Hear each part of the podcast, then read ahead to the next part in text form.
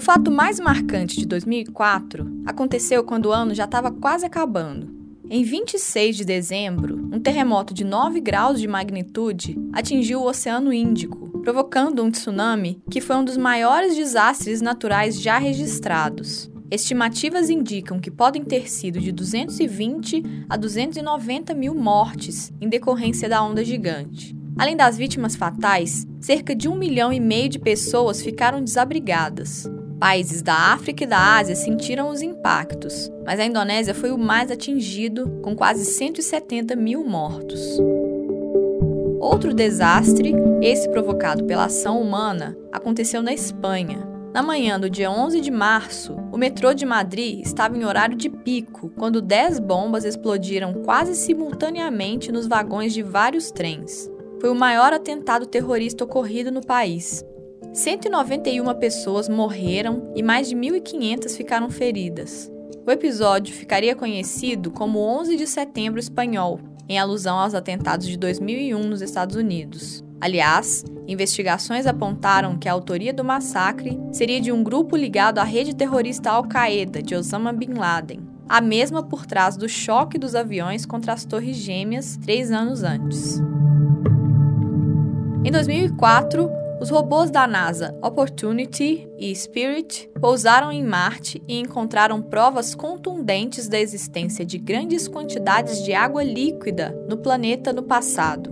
O feito da Agência Espacial Norte-Americana foi considerado a maior descoberta científica do ano pela revista Science. Os editores escreveram na publicação que foi um marco nos esforços da humanidade para encontrar vida no universo.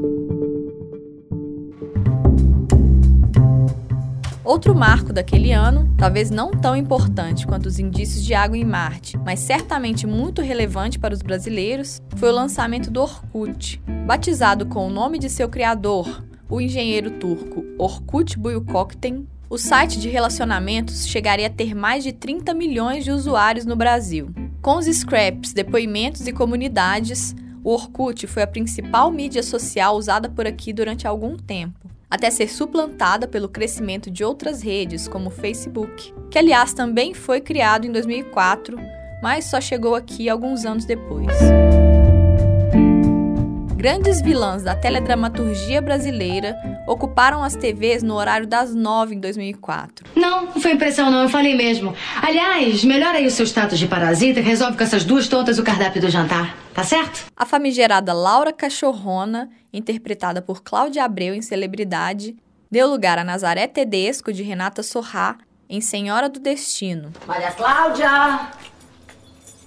Claudinha! Maria Cláudia Tedesco! Horrorosinha! Insuportável! No cinema, o ator Daniel de Oliveira impressionava com sua interpretação de um dos maiores ícones da música brasileira nos anos 80.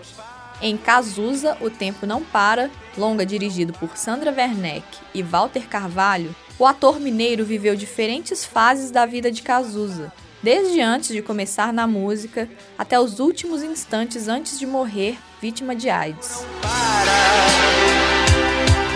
Não para, não para, não para. Uma estreia controversa daquele ano foi a do filme A Paixão de Cristo, dirigido pelo ator Mel Gibson, que contou a história das 12 últimas horas da vida de Jesus.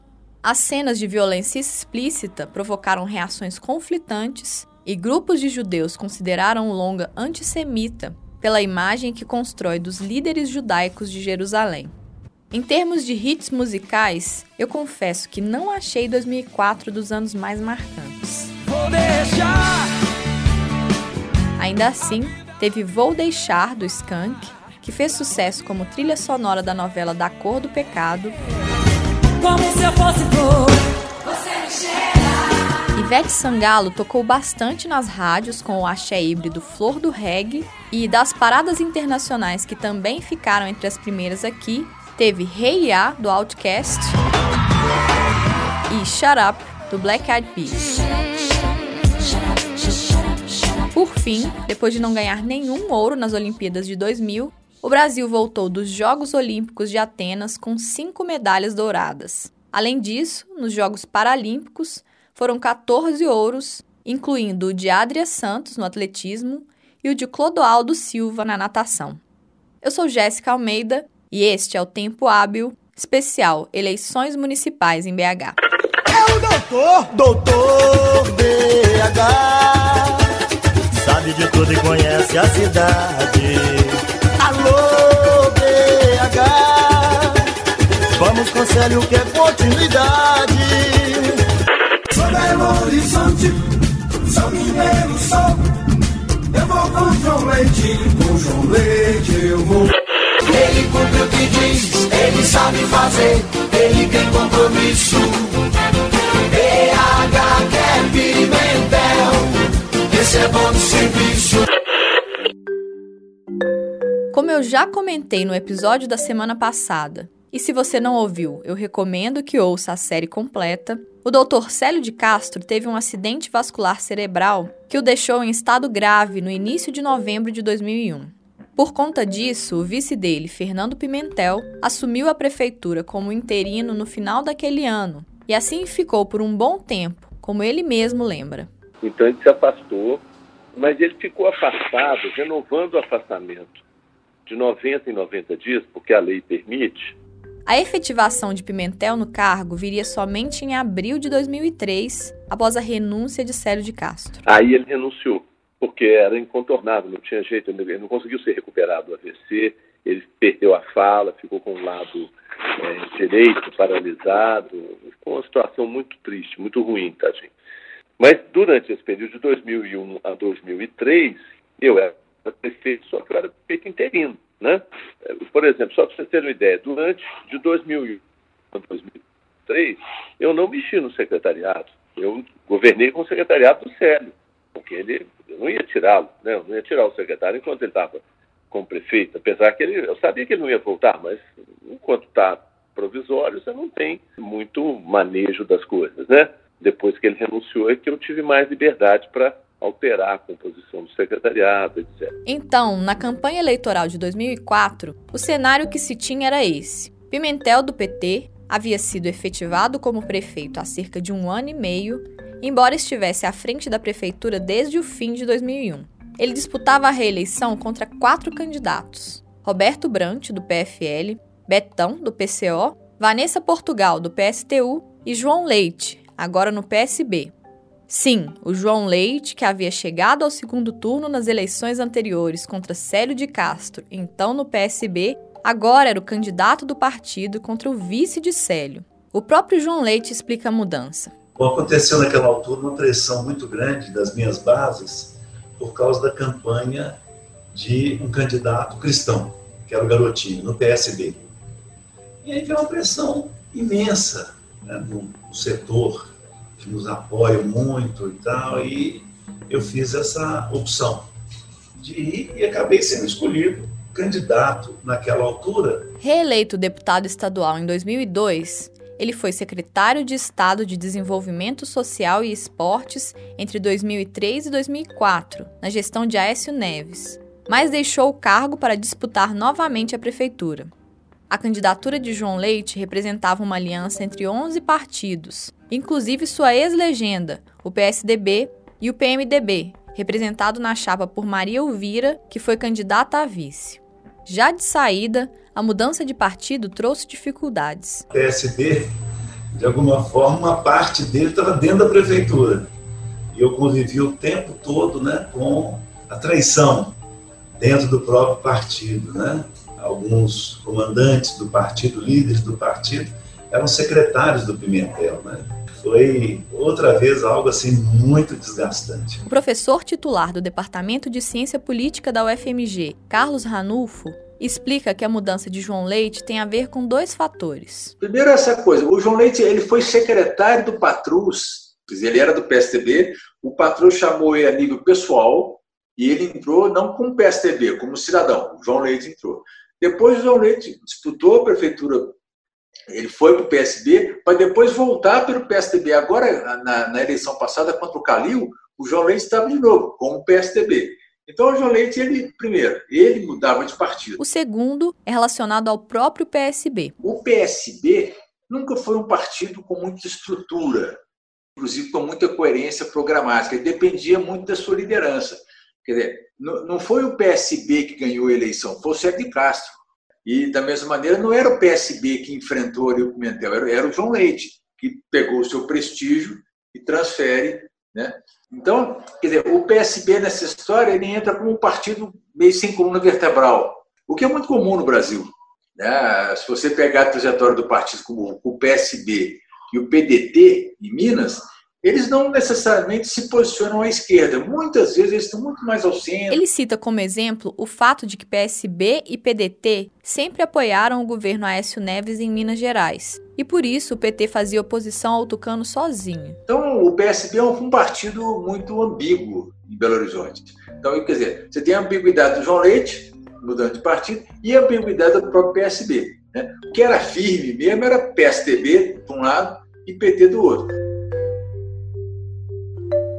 disputa com o menor número de candidatos desde a redemocratização em 85, as eleições de 2004, desde o início, ficaram polarizadas entre João Leite e Fernando Pimentel. Na pesquisa Ibope, divulgada em 8 de agosto, os dois inclusive estavam tecnicamente empatados. O ex-goleiro do Galo tinha 35% das intenções e o petista tinha 31%. O deputado federal do PFL, Roberto Brant, tinha ido de 1 para 3%, e os demais candidatos, Vanessa Portugal e Betão, não chegaram a 1%. Diante desse quadro, a campanha do PT se concentrou em apresentar o candidato para a cidade, como lembra o próprio Pimentel. A prefeitura era bem avaliada. A cidade tinha uma noção de que a prefeitura estava dando conta do recado, estava fazendo coisas boas e tal. Mas ninguém sabia quem era o prefeito. Quando o Célio foi eleito, eu era vice-prefeito. Quem faz a campanha é o prefeito, não é o vice, né? Então eu era muito menos conhecido do que o meu adversário na ocasião. Ele sim já tinha sido candidato a prefeito, tinha sido derrotado, era deputado estadual e tinha mais visibilidade. As primeiras pesquisas, elas mostram é o grau de, como é que eu diria, de conhecimento, de visibilidade de cada um dos candidatos, mas ainda não é uma avaliação. Por conta disso, a estratégia adotada foi relativamente simples. Era simplesmente falar, ó, oh, Belo Horizonte tem prefeito, o prefeito é esse aqui e como você sabe, as coisas estão indo bem. Eu acho que o resultado final expressou um pouco essa avaliação que já havia de que a prefeitura estava indo bem, era um acúmulo de experiência de trabalho que vinha lá, Patrus, Sérgio e depois comigo, e a cidade não queria alterar esse mundo. A gente encontrou um programa de TV usado na campanha que ilustra bem o que ele disse. Tem gente que ainda não sabe o que o Pimentel fez nestes 18 meses em que é prefeito. Tem gente que nem mesmo conhece o Pimentel. Hoje nós vamos começar a conhecer um pouco do Pimentel e do que ele fez. A gente vai ver que quem fez tanto em um ano e seis meses pode fazer muito mais em quatro anos. Há quase 500 dias, Fernando Pimentel assumiu a Prefeitura de Belo Horizonte com a responsabilidade de usar o orçamento para melhorar a vida dos mais de 2 milhões e 200 mil moradores da cidade. A gente veio conferir como o prefeito enfrentou esse desafio. O programa segue enumerando uma série de realizações de Pimentel à frente da prefeitura e termina com uma menção a Célio de Castro. Na vida é importante ter alguém que nos inspire. Eu me inspiro muito no meu pai, mas tem outra pessoa muito importante para mim. Nos anos em que fui secretário da Fazenda na prefeitura e vice-prefeito, aprendi muito com o Dr. Célio de Castro. Ele me ensinou que o governo não pode prometer o que não é possível cumprir, mas que também não se pode tirar a esperança do povo. Dr. Célio sempre me disse: Pimentel, se você souber ouvir, vai saber fazer. Ninguém conhece melhor as soluções para os problemas do lugar do que as pessoas que vivem ali. Se nós soubermos ouvir, vamos saber fazer. São lições como essa e seu exemplo de sensibilidade e de honestidade na administração que eu me esforço em seguir. Obrigado, Dr. Célio. Fernando da Mata Pimentel nasceu em Belo Horizonte em 31 de março de 1951. No final dos anos 60, começou a militar na resistência contra a ditadura militar, ingressando no Colina, o Comando de Libertação Nacional. Após a edição do AI-5, ele entrou para a clandestinidade e saiu da capital mineira. Em abril de 1970, foi preso em Porto Alegre e permaneceu na prisão por três anos e meio. Posto em liberdade condicional, voltou para BH e retomou os estudos secundários que ainda não tinha concluído. Em 74, se aproximou do MDB, partido de oposição à ditadura, e participou da criação do Comitê Brasileiro pela Anistia. Estudou economia na PUC Minas e, após a formatura, se tornou professor assistente da UFMG. Em 1980, foi um dos fundadores do PT em Belo Horizonte. Em 93, na gestão de Patrus Ananias na prefeitura da capital, foi nomeado secretário municipal da Fazenda e continuou no cargo no primeiro mandato de Célio de Castro. Deixou o posto em 2000, quando foi candidato a vice-prefeito na chapa de Célio, que tentava a reeleição. O Pimentel ele sempre foi um. Esse é o professor Carlos Ranulfo. Ele, ele foi chamado pelo Patrus, ele começou como secretário do Patrus. O Patrus formou uma, chamou três professores da FACE, Maurício Borges, Fernando Pimentel e o Júlio Pires, que montaram a equipe econômica e de planejamento do Patrus. Então, o Pimentel era um, um técnico, que tinha sido um político, essencialmente era um professor universitário, um perfil mais técnico, muito mais técnico do que o Patrus ou do que o Sérgio Castro. Além das habilidades administrativas, ele também sabia se comunicar, o que é fundamental. Uma boa expressão na televisão, isso é muito importante, uma boa figura bem apresentada, e conhecia é, como ninguém a estrutura da prefeitura, justamente por ele estar lá desde 92 lidando com a questão chave que era a economia. Então, ele, ele, ele não teve dificuldade em assumir quando o Célio pediu licença, e ele era o vice, ele não teve nenhuma dificuldade, não, não houve nenhum solavanco. Foi simplesmente o que, o que era o Pimentel? Era a continuidade. E o Pimentel ainda, ainda contou com uma coisa muito importante, que era o apoio do Patrus, que além de ex-prefeito, e ainda na época com bastante popularidade, era o ministro do Desenvolvimento Social, do Bolsa Família. A estratégia da campanha de Pimentel funcionou, porque a primeira pesquisa Ibope feita depois do início da propaganda eleitoral mostrou um crescimento sólido de sua candidatura. Em 1 de setembro, ele tinha 46% de intenções de voto, contra 30% de João Leite. Nesse momento, começaram a aparecer indícios de que o prefeito poderia ser reeleito já no primeiro turno, no dia 3 de outubro. Essa possibilidade fez com que João Leite revisse a própria estratégia, como indica esse trecho de reportagem do jornal O Tempo, na voz do Getúlio Fernandes. O Tempo, 2 de setembro. Sob o risco de turno único, João Leite elogia PSTU.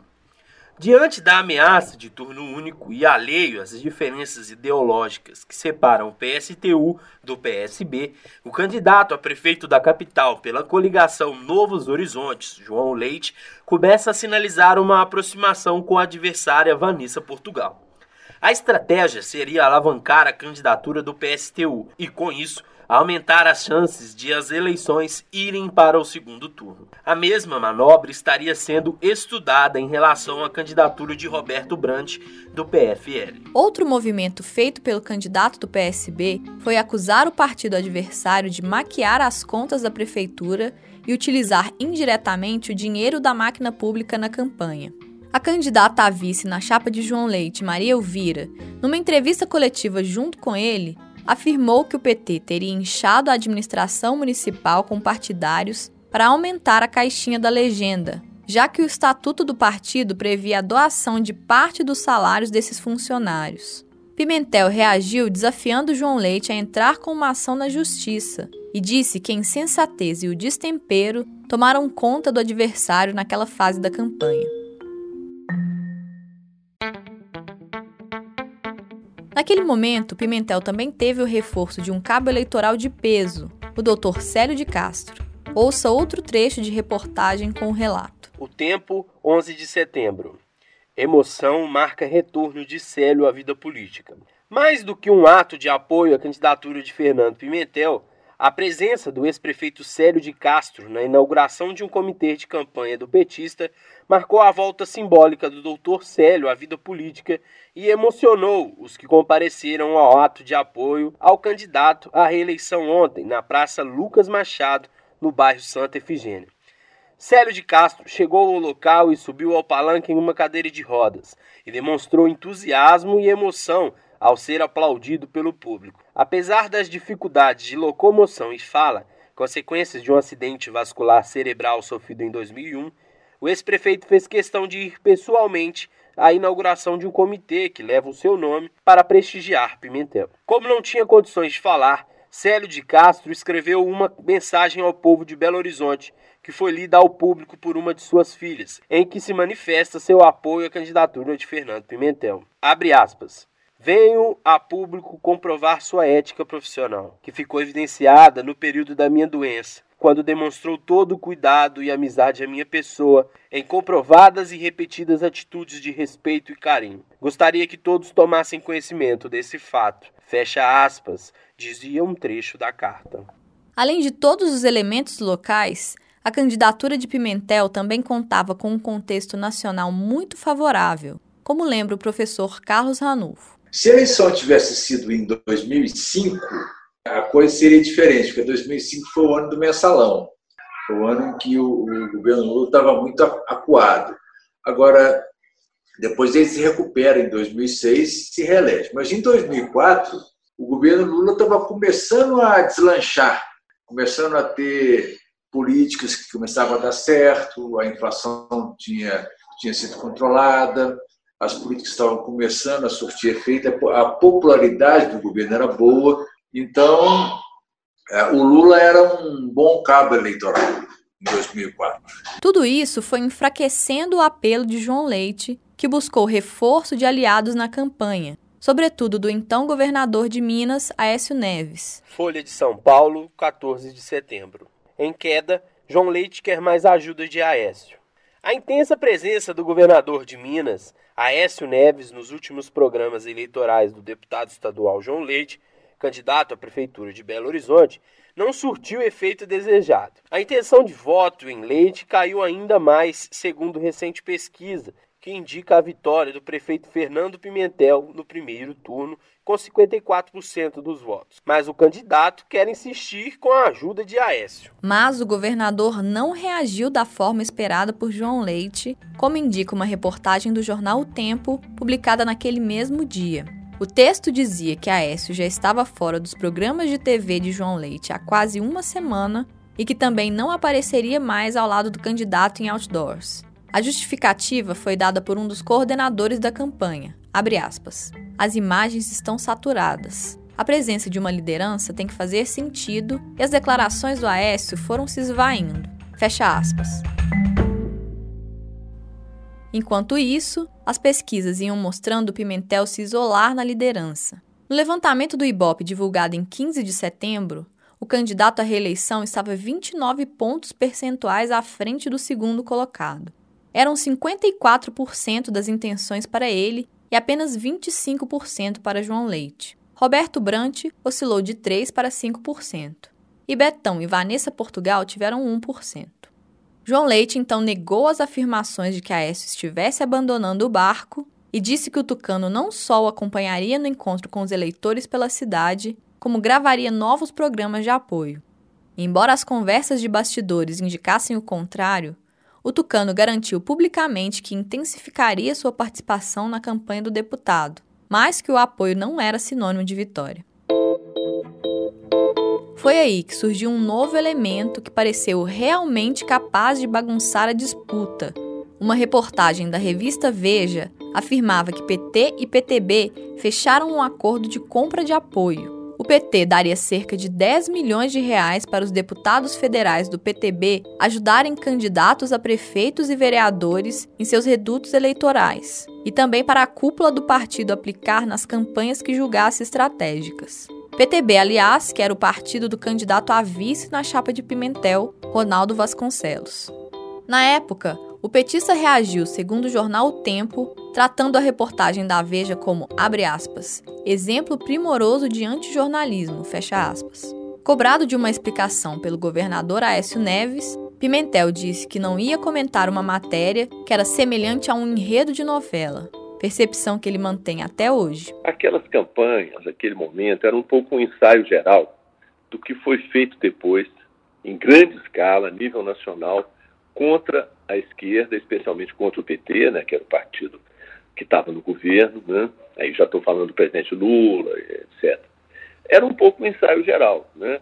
Assim, a direita conservadora usa veículos da mídia para acusações absolutamente fantasiosas, falsas, mas que pretende que tenham um impacto que alterem o resultado da eleição. Ele acredita que o fato de os programas de TV ainda serem assistidos em peso pela população naquela época facilitou sua defesa. Naquela época não havia essa influência, essa força tão grande das chamadas redes sociais como tem hoje, né? Você estava mal, estava começando a internet e tal. Então você conseguia se defender usando o programa eleitoral, que tinha muita audiência, que embora a reportagem de uma revista como a Veja tenha um impacto forte, você tem como se defender porque está todo mundo te vendo toda noite num programa que é, você tem quatro, cinco, seis minutos e que você pode dar a sua versão. João Leite e Roberto Brant se uniram para municipalizar a denúncia, como indica uma reportagem do jornal O Tempo do dia 21 de setembro. Os candidatos do PSB e do PFL colocaram em xeque o fato de Ronaldo Vasconcelos ter desistido de se candidatar para ser companheiro de chapa de Pimentel. Brant ainda garantiu ter ouvido de um candidato do PTB de fora de Minas a confidência de que estaria sofrendo pressões para desistir de sua candidatura. A reportagem ainda diz que a Executiva Nacional do PFL iria protocolar uma ação no TSE, o Tribunal Superior Eleitoral, para quebrar o sigilo financeiro do PT e do PTB.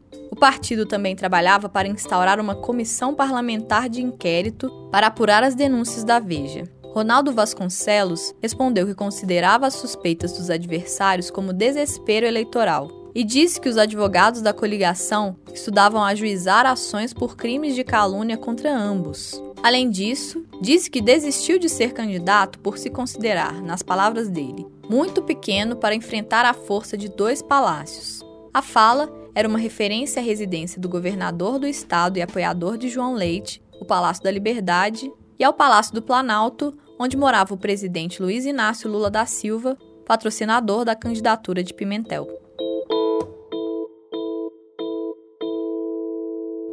O chumbo trocado entre PT e PSB continuou, com o primeiro distribuindo panfletos com acusações a João Leite e o segundo citando denúncias envolvendo uma dívida da prefeitura com a construtora Andrade Gutierrez. Em 20 de setembro, o deputado estadual do PSB, Miguel Martini, entrou com uma ação popular de improbidade administrativa contra Pimentel, o ex-prefeito Célio de Castro e mais três signatários de uma dívida relativa a obras da prefeitura.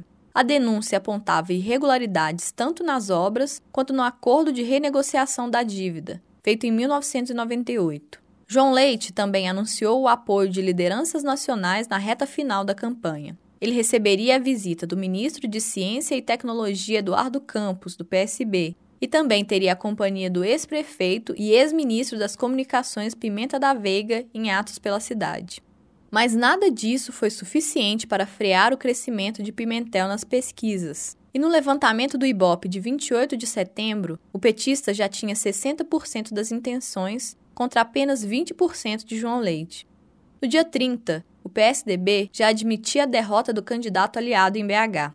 Em reportagem do jornal O Tempo, o deputado federal Nárcio Rodrigues, que era presidente da legenda em Minas, disse não acreditar na possibilidade de vitória e acrescentou que essa também era a opinião do governador Aécio Neves. E assim foi. No dia da votação, Pimentel obteve 872.601 votos, ou 68,5% dos votos válidos, enquanto João Leite teve 290.194, ou quase 23%. Para o professor Carlos Ranulfo, a candidatura de João Leite não teve apelo suficiente para convencer o eleitorado. O João Leite se baseava na, na, na figura dele ele tinha já uma crítica, ele tinha desenvolvido uma crítica às gestões de, de, da esquerda na, na, na, prefeitura.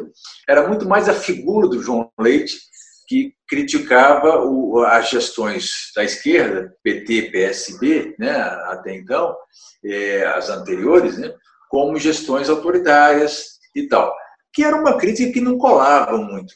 Você pensar que o Sérgio de Castro tornou o governo autoritário, o Célio Castro era um sujeito liberal, tudo menos autoritário. Então não tinha muito. Na verdade, a candidatura do João era, era, do ponto de vista, enquanto uma alternativa programática, era uma confusão só. Já o deputado insiste nas acusações de improbidade administrativa e uso da máquina pública na campanha por parte de seu adversário. Belo Horizonte é, não viu o que ele fez, mas ele repetiu no governo do Estado. Né? Por exemplo, antecipadamente pegar empréstimo bancário para fazer obras e mais na frente a prefeitura pagava aos construtores com juros, quer dizer, um crime né, de improbidade e que aconteceu, ele prefeito, reeleito prefeito em Belo Horizonte, aconteceu no Estado e até hoje nós não temos um julgamento definitivo dessa coisa.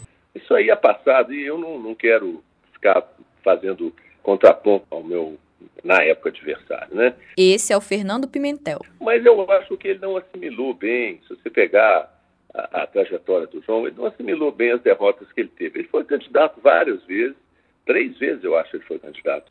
Mas é, é, essa, esse tipo de acusação que o, o, João repete, isso não procede, não tem, tem o menor sentido.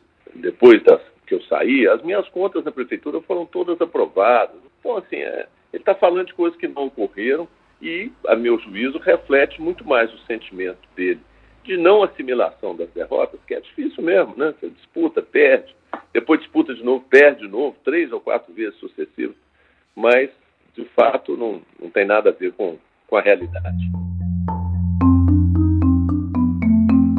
Perguntado sobre as principais dificuldades do segundo mandato, Pimentel diz que difícil mesmo foi o primeiro.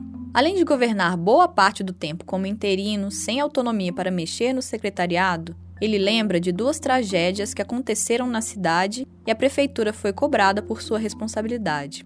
A primeira foi um incêndio na casa noturna Canecão Mineiro, no fim de novembro de 2001, pouco depois do afastamento de Célio de Castro. O incidente deixou seis mortos e mais de 300 feridos. A segunda foram as chuvas de 2002 para 2003, que entre mortos e desabrigados teve como vítimas seis irmãos da mesma família, que morreram soterrados em um deslizamento de terra. 2005, 6, 7, 8, que é o segundo mandato, aí a céu de brigadeiro, porque os, os grandes problemas nós tínhamos conseguido enfrentar e resolver naquele primeiro momento, que foi muito difícil, né? Mas conseguimos resolver. Então, criamos programas que fizeram, viraram referência nacional. Ele cita, por exemplo, o programa Vila Viva, que nasceu da necessidade de uma solução de habitação para 5 mil famílias que foram retiradas de áreas de risco com as chuvas de 2002 e 2003. Vila Viva é foi acho que talvez tenha sido até hoje, seja ainda, o maior programa de urbanização de vilas e favelas, de aglomerados do Brasil. Nós construímos 6 mil habitações em Belo Horizonte para colocar famílias retiradas de áreas de risco, de locais inadequados, né? O, o Vila Viva é a origem do Minha Casa Minha Vida. Ele menciona também o programa Centro Vivo, de recuperação do centro da cidade, a continuidade do orçamento participativo e a descentralização da gestão por meio do fortalecimento das administrações regionais. Mas ele também reconhece que o momento era favorável. Evidentemente, tem um cenário nacional que ajuda o crescimento econômico, o governo do presidente Lula, os dois mandatos do presidente Lula, que de fato foram muito bons, né? Eu peguei um pedaço do primeiro mandato, né? Porque o Lula é eleito em 2002. Então, 2003 até 2008, ele era presidente e eu era prefeito de Belo Horizonte. Não posso me queixar, obviamente, do tratamento que foi dado a Belo Horizonte. Ele veio aqui várias vezes e fizemos coisas muito boas que estão aí até hoje. Depois de 16 anos na prefeitura, oito como secretário e oito como vice ou prefeito, Pimentel diz que deixou a administração de BH conhecendo a cidade como poucos. Deu uma entrevista logo que eu saí, alguém me perguntou, mas então, com essa experiência, o senhor vai fazer o quê? Eu falei, olha, talvez ser motorista de táxi. Conhecer a cidade eu conheço bem. Naquele tempo não tinha Uber ainda, né? E depois eu andava na rua, os motoristas falavam, ô, senhor Pimentel, o senhor não vai fazer isso não, hein? vai tomar meus fregueses todos aqui. é brincadeira. Mas, de fato, a gente acumulou muita experiência. E a experiência conta. No setor público, conta muito. Conta muito mais a experiência do que a, a vontade de fazer. O ex-prefeito chegou a ser cogitado pelo PT a ser candidato ao governo do estado em 2010, mas o partido acabou apoiando Hélio Costa, do PMDB. Pimentel concorreu ao Senado, mas ficou em terceiro lugar. Os eleitos foram Aécio Neves, do PSDB, e Itamar Franco, do PPS. Em 2011, o petista foi nomeado ministro do Desenvolvimento, Indústria e Comércio Exterior no governo de Dilma Rousseff. Em fevereiro de 2014, deixou o ministério para se dedicar à campanha eleitoral para o governo de Minas. Foi eleito para o cargo ainda no primeiro turno. Candidato à reeleição em 2018, não chegou ao segundo turno, ficando atrás de Romeu Zema, do Novo, e de Antônio Anastasia, que ainda estava no PSDB. Já João Leite ainda vai ser visto por aqui outra vez, já que foi candidato novamente em 2016.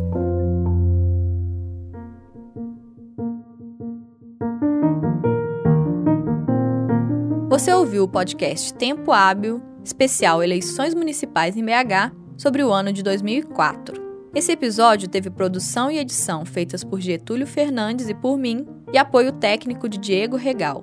Se você chegou aqui por esse episódio, ouça também os anteriores da série. Nós estamos contando a história das eleições na capital desde a redemocratização, em 1985. Eu sou Jéssica Almeida e o Tempo Hábil relembra a campanha de 2008 na semana que vem. Até lá!